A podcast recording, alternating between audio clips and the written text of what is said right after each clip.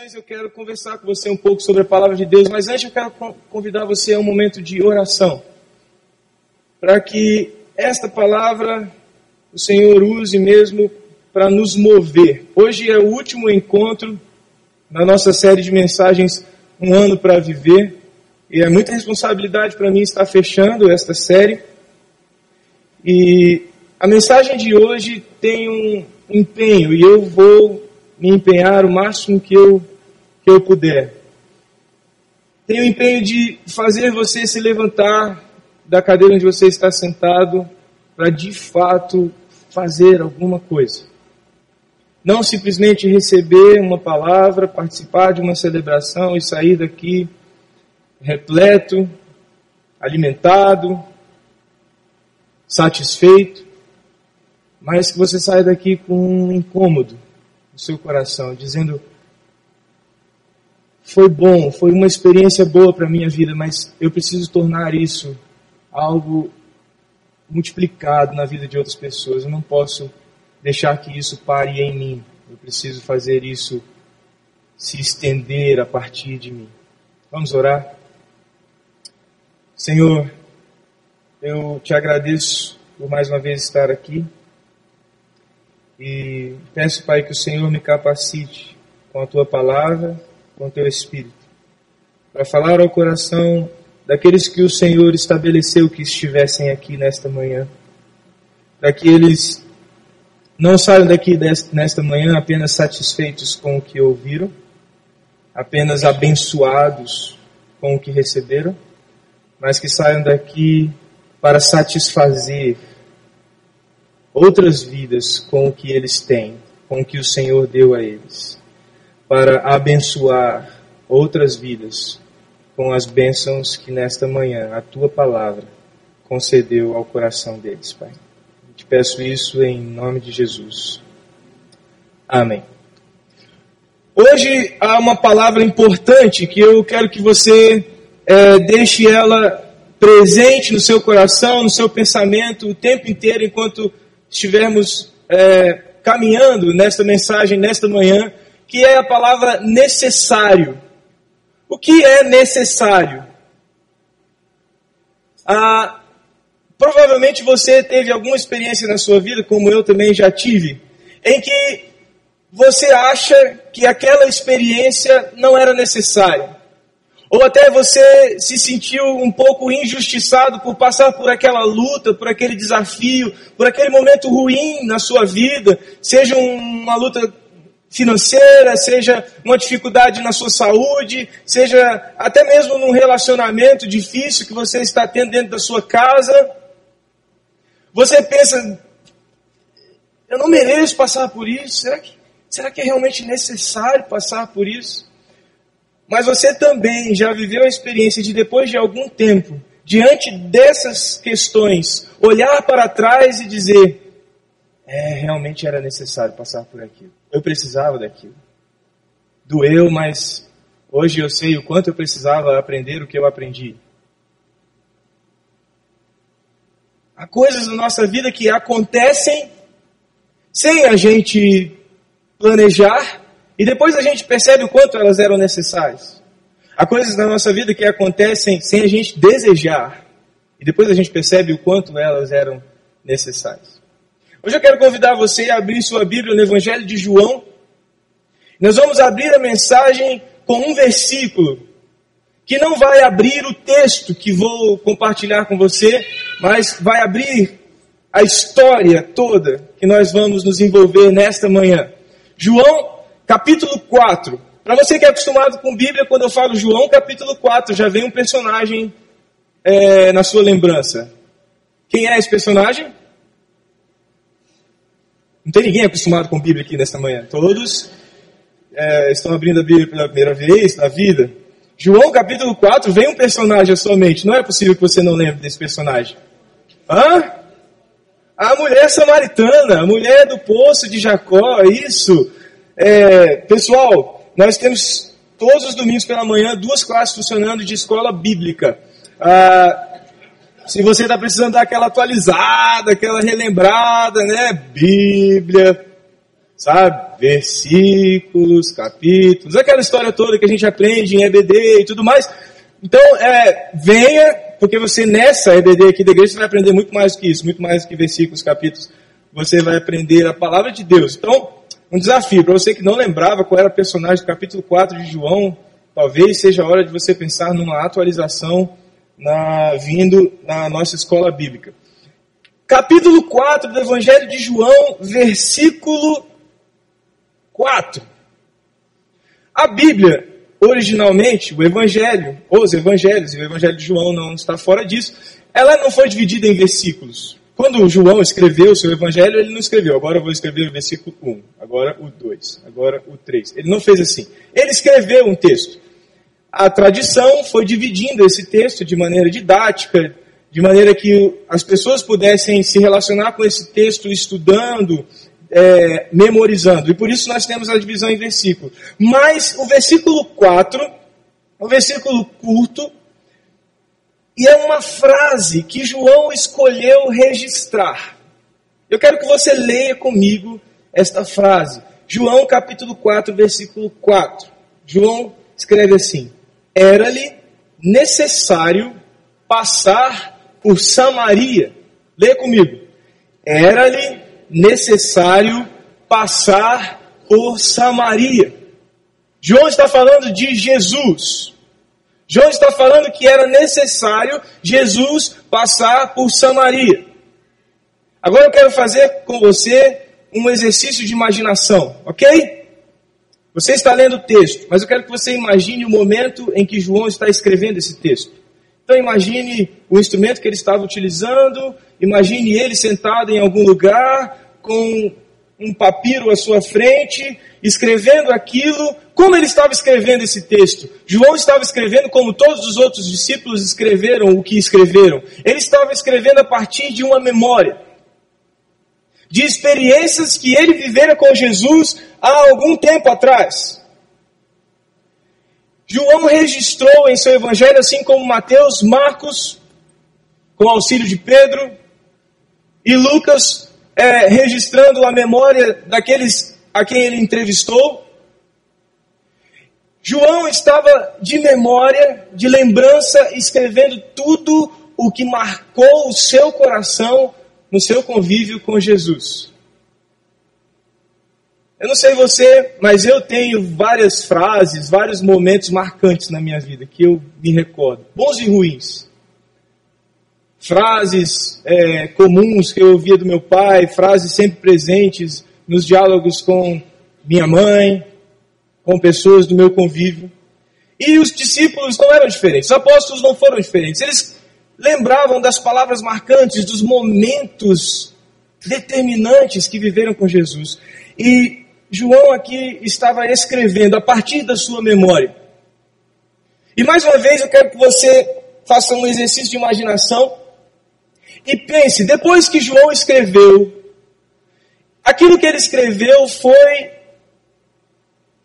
para algum destino.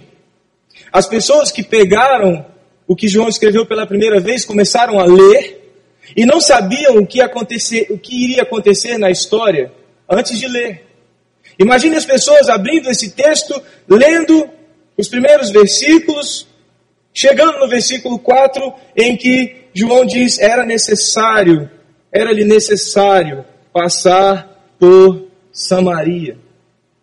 Por que João está dizendo isso? Por que João afirma que era necessário para Jesus passar por Samaria? Bom, como eu disse para você, eu convidei você a ir para EBD, para a escola bíblica, que não é mais EBD, né? Porque o D é de domingo, a gente não tem só no domingo. Vai para a escola bíblica. Então a gente vai fazer um momento escola bíblica aqui, ok? Todos comigo? Todos comigo? Ok, então não se preocupe se você pensar, ah, não, escola bíblica é chato. Eu espero que não seja chato. A gente vai ter só um breve parênteses estilo escola bíblica e nós vamos olhar para um mapa. Ficou um pouco embaçado, mas eu vou te explicar o que está aqui diante de você. Um mapa da região hoje conhecida como Oriente Médio. Aqui mais embaixo, nessa parte esverdeada, onde começa a, a linha vermelha, está escrito Judéia. Um pouco mais acima, ali em, em letras maiores está escrito Samaria. E um pouco mais acima, lá na região em amarelo, está escrito Galileia. Se você ler os três versículos anteriores ao que nós lemos, você vai ver que Jesus estava na Judéia e queria ir para Galileia. O caminho mais rápido para ir para Galileia é uma linha reta da Judéia, cruzando Samaria, chegando até Galileia. Mas, tradicionalmente, a viagem não era feita assim, principalmente pelo judeu. Porque o judeu tinha um relacionamento muito ruim com o samaritano. Era um relacionamento bélico, conflituoso, sempre em guerra, os dois povos. Então, o judeu que odiava o samaritano e por isso odiava Samaria, ele fazia uma viagem muito inteligente, que é o, que é o mapa anterior. Ele saía para leste, cruzava o Rio Jordão e depois ia de volta para o oeste sem passar por Samaria para chegar na Galiléia. Essa era a viagem mais comum feita naquele tempo da Judéia para a Galiléia, porque na Judéia viviam os judeus. Na Galiléia também viviam judeus. Mas nenhum judeu queria passar por Samaria. Então eles faziam essa viagem maior. Tamanho era o preconceito, tamanho era o ódio que eles guardavam daquele povo chamado o povo samaritano. Quando João diz é necessário, era-lhe necessário passar por Samaria, João está escrevendo num contexto judeu. Ele está dizendo para as pessoas que estão acostumadas com outro roteiro de viagem. Ele, ele está dizendo para essas pessoas: olha, Jesus passou por Samaria. Não foi à toa. Não foi por acaso. Não foi nem mesmo por preguiça de fazer a viagem que todos fazem. Ele passou por Samaria porque era necessário passar por Samaria. Vamos dar um salto, um pequeno salto nessa história e entrar no texto e na história de hoje, desta manhã. Mesmo capítulo 4, a partir do versículo 31.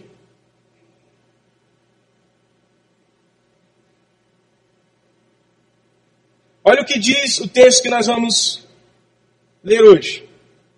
Enquanto isso, e este isso nós vamos ver em seguida, nós não vamos ver agora. Mas enquanto isso, os discípulos insistiam com ele, com Jesus: Mestre, come alguma coisa.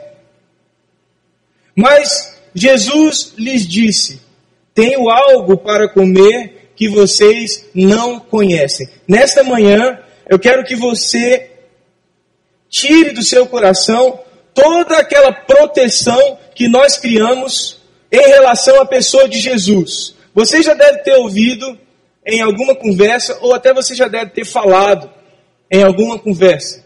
Quando alguém usa o exemplo de Jesus aplicado à sua vida, ou aplicado à vida de alguém, você já deve ter ouvido alguém falar: Não, mas isso é Jesus, não sou eu. Jesus é Jesus. Eu sou eu, eu não sou Jesus. Sou capaz de fazer o que Jesus faria. Mas eu quero nesta manhã pedir que você tire essa, esse paradigma do seu coração, porque isso não é a verdade bíblica. Em todo tempo, os apóstolos buscaram viver exatamente o que Jesus viveu. Experimentar e agir como exatamente Jesus experimentou e agiu fazer o que ele fez. Jesus chamou seus discípulos e os convocou para fazer o que ele estava fazendo e ainda obras maiores. O apóstolo Pedro, depois de ter pregado, na primeira vez em que ele contempla um, uma pessoa, um deficiente físico diante dele, um homem que não caminhava, o que ele faz? A mesma coisa que Jesus fazia. Levanta e anda. E aquele homem se levanta e anda. O apóstolo Paulo, quando está escrevendo em Filipenses capítulo 2, versículo 5, ele faz uma convocação para todos os que estão lendo, cristãos, discípulos. Ele diz: Seja a atitude de vocês a mesma que foi de Cristo Jesus. Então, se você tem a tendência a pensar, não, Jesus é Jesus, eu sou eu, pare com isso nesta manhã. O que Jesus fez, fez para que nós façamos a sua semelhança. O que Jesus realizou fez para que aqueles que fossem seus seguidores, seus discípulos, fizessem a sua semelhança, vivessem, experimentassem tanto os momentos de manifestação de poder, quanto os momentos de manifestação de humildade, de dependência, de resiliência.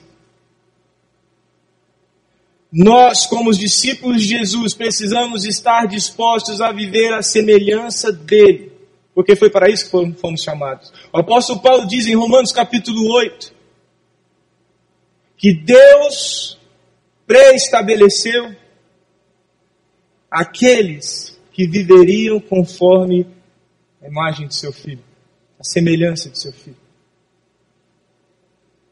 Nós fomos chamados por Deus para vivermos a semelhança daquele que nos salvou.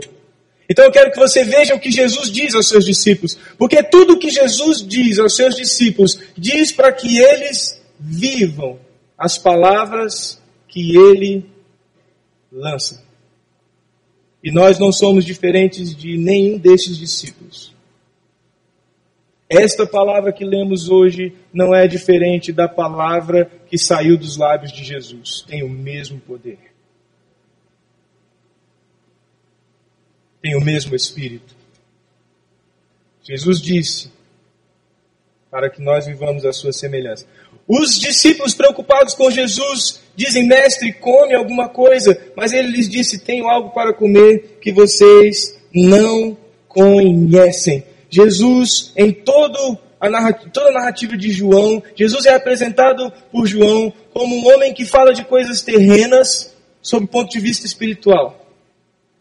Ele pega as coisas comuns da minha vida, da sua vida, da vida deles e transforma aquilo em algo profundamente espiritual, em uma reflexão a ser feita a respeito da sua vida interior e da eternidade diante de você. Quando os discípulos chegam a Jesus, talvez com alguns alimentos na mão, dizendo: Jesus, o senhor está muito tempo sem comer, então coma alguma coisa. Jesus volta-se para ele e diz: Eu tenho um alimento para comer que vocês não conhecem. Não é este alimento. No capítulo 6 ele diz: Eu sou o pão da vida. Seus ancestrais comeram do maná, mas morreram. Mas aqueles que comerem da minha carne e beberem do meu sangue jamais morrerão. Jesus diz: Eu tenho um alimento que vocês não conhecem. Então aprenda com Jesus que você jamais deve trocar a satisfação de cumprir a missão que Deus te deu por qualquer prazer que o mundo possa te dar. Então seus discípulos, diz João, disseram uns aos outros: como todos os personagens que conversam com Jesus têm seu momento de pensar assim. Nicodemos, quando conversou com Jesus, e Jesus disse, você precisa nascer de novo, ele volta-se para Jesus e diz, então eu vou entrar no ventre da minha mãe e sair de novo? Quando ele fala com a mulher samaritana, você vai beber de uma água da qual você nunca mais voltará a ter sede, ela diz, então me dá dessa água, porque eu nunca mais volto aqui no, no poço de Jacó. Todos eles têm um momento pensando que Jesus está falando da água pensando que Jesus está falando de fato do parto. Aqui os discípulos pensando que Jesus está falando de comida, porque os seus discípulos disseram uns aos outros: será que alguém já deu comida para ele? Será que alguém já lhe trouxe comida? Então Jesus responde a eles: a minha comida, o meu sustento, aquilo que me mantém de pé, aquilo que me mantém firme, aquilo que me faz viver de maneira satisfeita, sem sentir escassez, sem sentir necessidade. A minha comida é fazer a vontade daquele que me enviou e concluir a sua obra. Nesta manhã, encha seu coração com a expectativa pela colheita. Jesus estava abrindo algo diante dos discípulos. Abrindo um conhecimento diante dos discípulos. Jesus estava dizendo: vocês vêm aqui preocupados com o meu alimento, mas eu digo para vocês que o meu alimento é muito mais importante do que este alimento. Jesus está abrindo um diálogo importantíssimo com seus discípulos. Está abrindo um ensinamento, está introduzindo algo que aqueles discípulos precisavam absorver para o resto das suas vidas. E você está diante deste mesmo ensinamento desta manhã, nesta manhã. Algo que Jesus deixou para que nós vivamos intensamente, alegremente, por toda a nossa vida. Provavelmente, quando Jesus disse isso, os discípulos sentiram-se provavelmente como você está se sentindo. Colheita. Eu usei o termo colheita aqui, você talvez esteja se perguntando, o que, colheita tem a ver até agora com o que ele disse? Jesus diz: A minha comida é fazer a vontade daquele que me enviou e concluir a sua obra. Os discípulos talvez se olharam e falaram assim: Alguém entendeu alguma coisa aqui? Perdemos, perdemos alguma palavra no meio do discurso porque não faz muito sentido. A comida é fazer. A gente não está entendendo. Como é que é isso? Comida, vontade. Então Jesus percebe como sempre, a dificuldade dos discípulos de entenderem. Ele diz assim: Vocês não dizem? Vocês estão acostumados com essa com esse olhar do campo. Alguns são pescadores, mas vocês conhecem como funciona essa coisa do campo. Vocês não dizem, daqui a quatro meses, quando vocês plantam, daqui a quatro meses haverá colheita? Eu digo a vocês, abram os olhos e vejam os campos. Eles estão maduros para a colheita. Os discípulos talvez tivessem se olhado e falado assim: não ajudou muito. Acho que eu continuo boiando.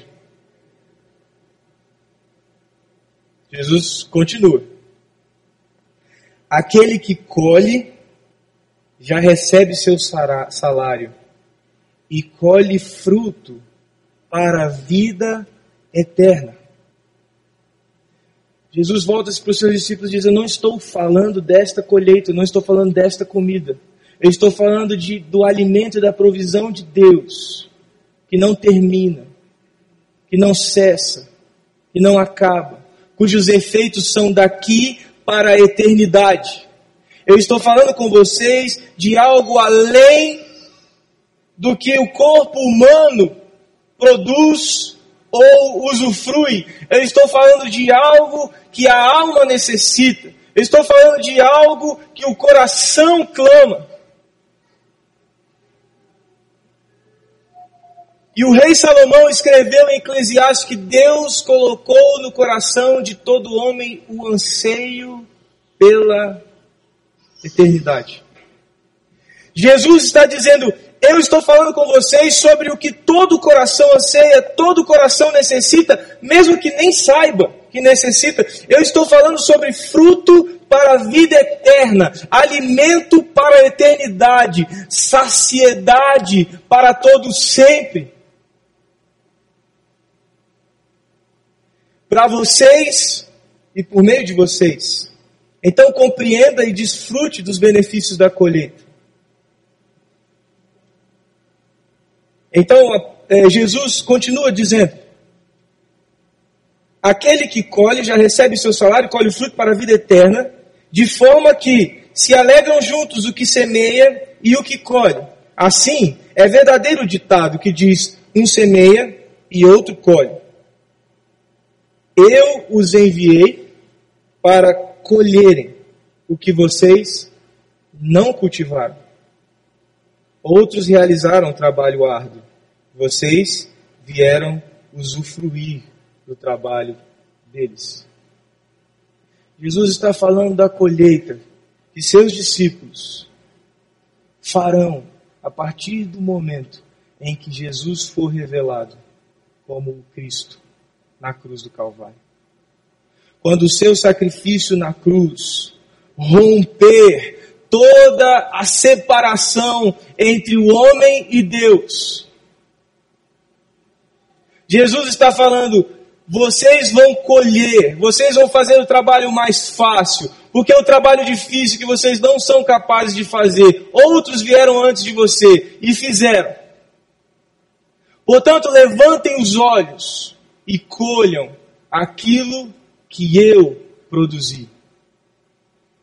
Aquilo que eu lancei. Aquilo que eu plantei. Aquilo que foi anunciado antes de mim pelos profetas. Aquilo que foi afirmado antes mesmo que se estabelecesse. Agora é tempo de vocês simplesmente contemplarem o que eu lancei no mundo e colherem os efeitos da minha intervenção na face da terra. É o trabalho da igreja, é o trabalho dos discípulos de Jesus.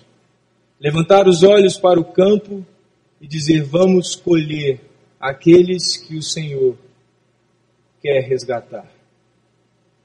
Vamos acolher aqueles que o Senhor deseja salvar.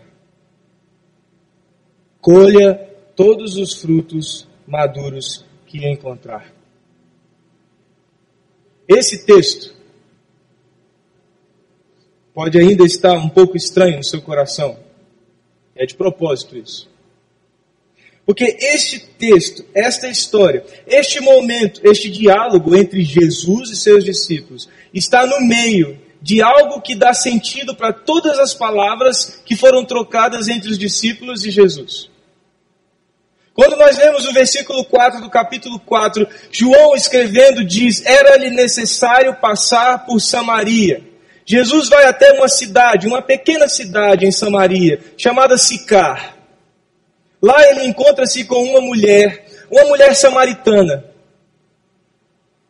Ele, como judeu, não deveria se, se dirigir a nenhum samaritano, muito menos a uma mulher samaritana, muito menos àquela mulher samaritana, porque aquela mulher samaritana estava pegando água no poço de Jacó, na hora errada, na hora que não era para pegar água. E além disso, aquela mulher samaritana era uma mulher conhecidamente no, no meio onde vivia como uma mulher adúltera. E o diálogo de Jesus vai revelando isso para aqueles que leem. Porque à medida que ele vai conversando com a mulher, chega com a mulher chega a um ponto em que ele diz para a mulher: "Eu sei que você já teve cinco maridos e o homem com quem você está hoje, o sexto, não é seu marido.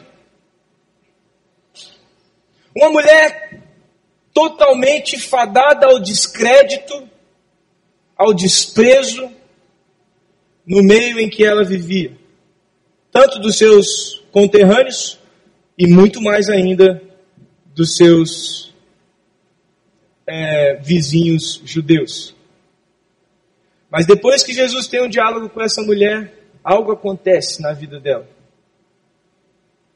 E ela ultrapassa todos os paradigmas, todos os estigmas, todos os preconceitos estabelecidos sobre o samaritano, sobre a mulher, sobre a adúltera. Ela vai até a sua cidade, a reunião das pessoas, e ela diz para aquelas pessoas: Hoje eu conheci um homem que não é como qualquer homem, ele sabe tudo a meu respeito, sabe tudo sobre a minha vida. Diante de homens, ela está admitindo: eu conheci um homem que só pode ser Deus. Porque ele sabe exatamente o que eu penso, ele conhece exatamente a minha história, ele sabe tudo. Ele sabe tudo a respeito de mim. Aqueles homens, mulheres, aquelas pessoas ficam curiosas. Depois que a mulher sai, chegam os discípulos e tem esse diálogo com Jesus. Jesus diz: abram os olhos, porque o campo está cheio e vocês precisam fazer a colheita. Quando este diálogo encerra-se, reúne-se um grupo de pessoas ao redor de Jesus. E Jesus então fala com esses homens. E se você continuar com a sua Bíblia aberta e olhar o versículo 40, olhar o versículo 39, olha o que diz. muitos samaritanos daquela cidade creram nele por causa do testemunho dado pela mulher.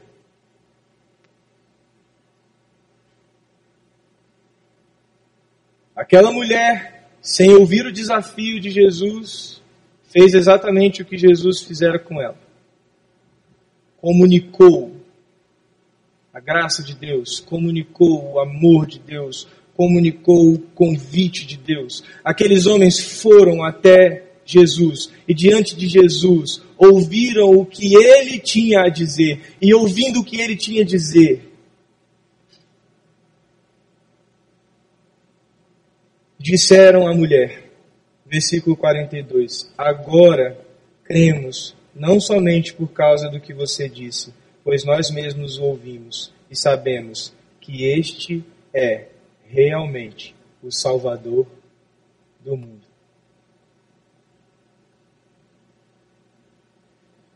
Agora, pense no versículo 4. Era-lhe necessário passar por Samaria. Não ganha outro som? Não ganha outro tom? Quando você lê e você não se lembra da história, ou quando você lê e você nem mesmo conhece a história, você pensa, ok, era necessário passar por Samaria, um registro, uma anotação, um lembrete. Apenas um recurso que ele está usando para escrever. Mas depois que você lê a história toda, depois que você lê os capítulos 39, 40, 41, os versículos 39, 40, 41 e 42. Depois que você lê o diálogo todo de Jesus com aquela mulher. Depois que você vê o diálogo de Jesus com seus discípulos. E você volta para o versículo 4 e vê o registro de João. Era-lhe necessário passar por Samaria. Não tem outro som? Não soa de outro jeito no seu coração? Não é assim com muitas experiências que você tem na sua vida? Quando você pensa no que passou, você diz era necessário passar por aquilo. Na época, talvez alguém tenha dito para você é necessário, mas aquele é necessário parecia uma agulha sendo cravado no seu peito. Mas depois que tudo passou, você ouve a mesma palavra, era necessário, e aquilo parece um bálsamo no seu coração, dizendo: não foi em vão, não foi o acaso, foi o propósito de Deus. Nós queremos e estamos muito acostumados a sermos alvo do propósito de Deus. Mas hoje o desafio para você não é ser alvo do propósito de Deus, não é ser a Samaria de Jesus. Hoje eu estou convidando você a ser o Jesus da Samaria. A ir onde devemos ir, a tocar quem precisamos tocar, a falar com quem precisa ouvir, a transformar quem precisa de transformação, suprir quem precisa de provisão, consolar quem precisa de consolo fortalecer quem está fraco. Você não foi chamado por Jesus para sempre ser a Samaria onde ele tem que passar. Você foi chamado por Jesus para ser o discípulo que com ele vai aonde deve ir, aonde é necessário estar. Jesus não te convidou para simplesmente paparicá-lo todos os domingos, como aqueles discípulos estavam tentando fazer, trazendo alimento para ele. Jesus te chamou para se alimentar do que ele se alimenta, do que é eterno, do que produz eternidade em você e através de você. Jesus te chamou para erguer os olhos abri-los bem abertos, enxergando que há uma colheita a ser feita na sua casa, do lado da sua casa, no seu trabalho, no escritório do lado, na mesa ao lado.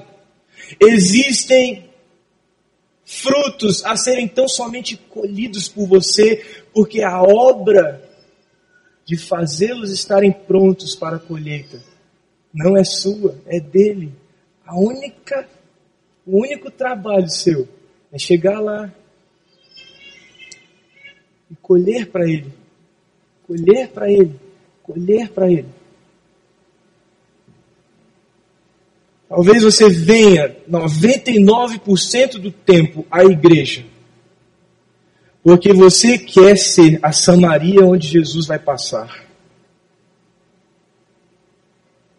Mas hoje eu te peço, inverta essa história. Levante-se daqui para ser o Jesus que passará por Samaria para ser aquele que vai tocar vidas que serão transformadas, histórias que serão completamente mudadas, tristezas que serão transformadas em alegria, choros que serão transformados em sorrisos, angústias em paz, lutas em vitórias. Deus te chamou para passar por onde for necessário. O versículo 4 diz: Era-lhe, era para Jesus necessário passar por Samaria. Hoje, a palavra de Deus diz a você: é necessário passar por Samaria é necessário você passar por Samaria. Ontem à noite eu ouvi um jovem pregar aqui e ele disse: O melhor ano da sua vida será sempre o ano em que você mais amou. Nós estamos encerrando uma série de mensagens que tem o nome Um Ano para Viver. E a nossa oração tem sido que esse ano de 2015 seja um ano muito, muito, muito especial na sua vida, no seu relacionamento com Deus. Pastor Gilberto tem usado uma expressão: dar o que você nunca deu para experimentar o que você nunca experimentou. Dar o que você nunca deu para receber o que você nunca recebeu. No culto, na virada do ano novo, nós fizemos uma uma dinâmica com esses tubinhos aqui, nós colocamos dentro deles um, um papelzinho como esse aqui, escrito com nomes de pessoas pelas quais nós queremos orar, colocando a vida delas diante de Deus, para que elas sejam alcançadas pela graça de Deus, para que elas sejam a Samaria onde Jesus passou. Se você não pôde participar deste momento naquele dia, se você não fez isso, e você quer, você tem nomes que você deseja orar, colocar e estabelecê-los como alvo, como a sua Samaria, levante uma de suas mãos e o pessoal da recepção vai te entregar um, um tubinho como esse, para que você faça isso hoje. Muitos aqui já fizeram. E se você já fez, eu quero convocar agora você para fechar seus olhos e lembrar desses nomes que você colocou dentro desse, desse recipiente. Você que não tem o recipiente e quer fazer isso nesta manhã, fique com a sua mão levantada. Você quer repetir, tem outros nomes, fique com a sua mão levantada. O pessoal vai trazer até você. E você que já fez, lembre dos nomes que você colocou aqui. Nesse último encontro de, pela manhã, o desafio para nós é levantarmos os olhos e vermos que há uma colheita a ser feita. Os discípulos estavam em Samaria, Jesus disse a ele: abram os olhos e vejam. Há uma colheita a ser feita. Não percam tempo com outras coisas. Invistam, invistam naquilo que realmente satisfará para a eternidade.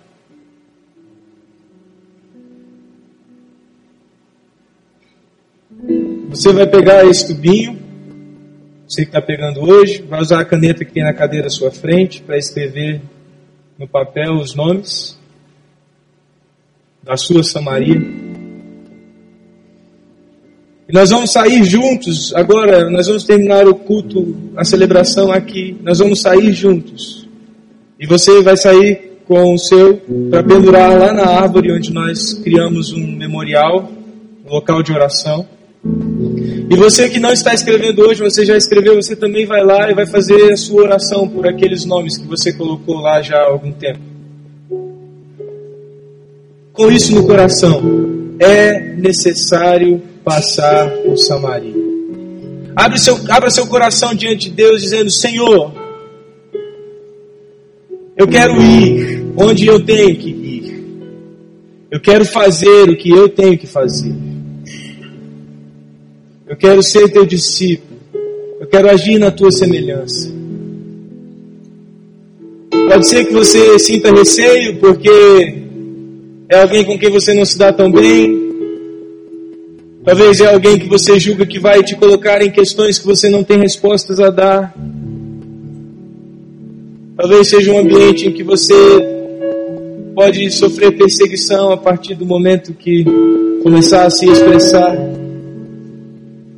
Mas pense, Jesus, por qualquer desses motivos, pararia de fazer,